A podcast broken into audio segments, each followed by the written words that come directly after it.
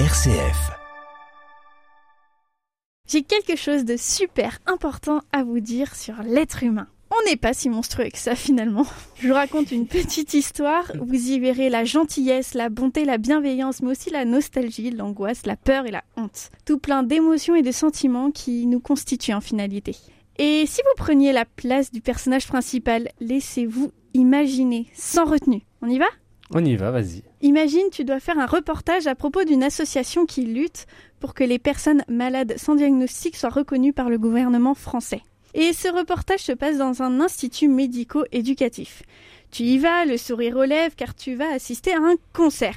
Et en plus, tu vas mettre en valeur une association qui le mérite amplement. Même si tu es stressé, tes collègues croient en toi, ils te font confiance, alors tu y vas et tu sais que tu vas kiffer, crois-moi. Tu sonnes pour pouvoir entrer dans le bâtiment, tu dois émerger, et oui, le Covid est toujours là, surtout dans les établissements médicaux. Passons. Tu rencontres une aide-soignante, tu vois son sourire à travers ses yeux. Ben oui, il y a toujours le masque. Tu entends des cris, mais c'est rien, ce sont des enfants.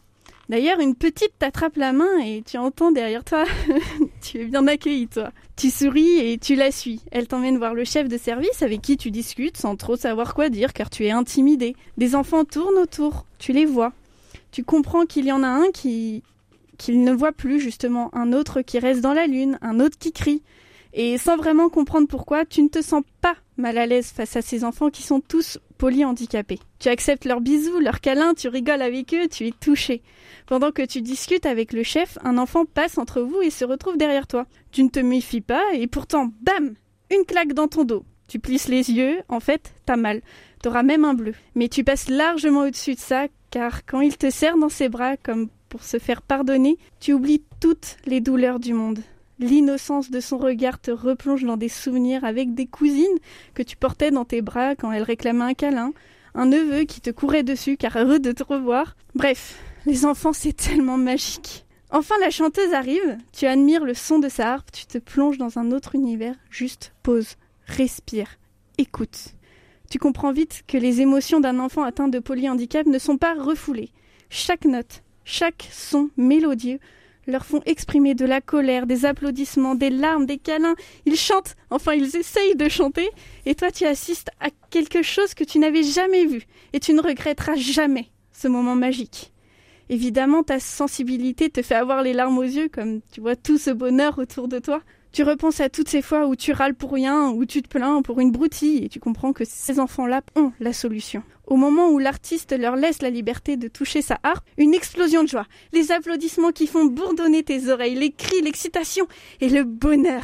Et vient ce moment. La chanteuse se déplace vers cet enfant bloqué dans un lit. Elle chante et joue juste à côté d'elle. Le sourire de cette petite. Son regard, le regard de sa maman, de son papa, cette famille réunie avec la voix douce et singulière ainsi que la douceur mélodieuse de la harpe. C'est la plus belle chose que tu verras lors de ce concert, de ce reportage. En fait, tu ne sais plus pourquoi tu es venu. Tu te retrouves dans l'intimité de ces enfants. Tu frissonnes, toi aussi, tu veux toucher la harpe. Tu en vois pas souvent et t'as encore moins l'occasion de la toucher. Et puis toi aussi, tu veux être heureux rien qu'à toucher un instrument. Tu veux redevenir cet enfant doté d'une innocence parfaite, à sourire pour tout et pour rien. Tu finis par interviewer la maman que tu as pu admirer, admirer sa force, son courage d'être une maman d'une enfant malade. Tu es intimidé par cette force et surtout par son sourire. Tu ressens une telle admiration. Tu voudrais lui dire à quel point elle t'impressionne, mais tes mots restent au fond de ta tête, au fond de ton cœur. Tes larmes sont là, mais elles ne coulent pas. Tu es tellement sensible, tellement empathique que tu, tu as du mal à te contenir mais tu ne peux pas craquer face à ce sourire que cette maman tellement courageuse, battante. Tu interviews ensuite la chanteuse qui est extrêmement touchée et touchante.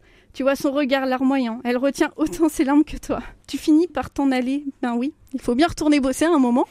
Voilà, l'histoire finie. Maintenant, essaie de ne plus t'arrêter sur des broutilles sans importance. Vis ta vie à fond avant qu'elle ne soit gâchée par un événement que personne ne peut souhaiter à personne. Et à vous les mamans, papas, tous les parents du monde, à vous grands frères, grandes sœurs et petits frères, petites sœurs, vous êtes merveilleux. Vous êtes l'espoir, vous êtes le courage et l'amour. Ça paraît un peu gnangnan, mais c'est comme ça. Les mamans comme les papas, je vous admire pour votre courage et votre détermination pour apporter tout le bonheur à vos petites créatures. Et n'oubliez pas surtout de prendre soin de vous. Merci beaucoup Maxime pour cette chronique. hein. Il y a du vécu. Hein. Un grand mignon.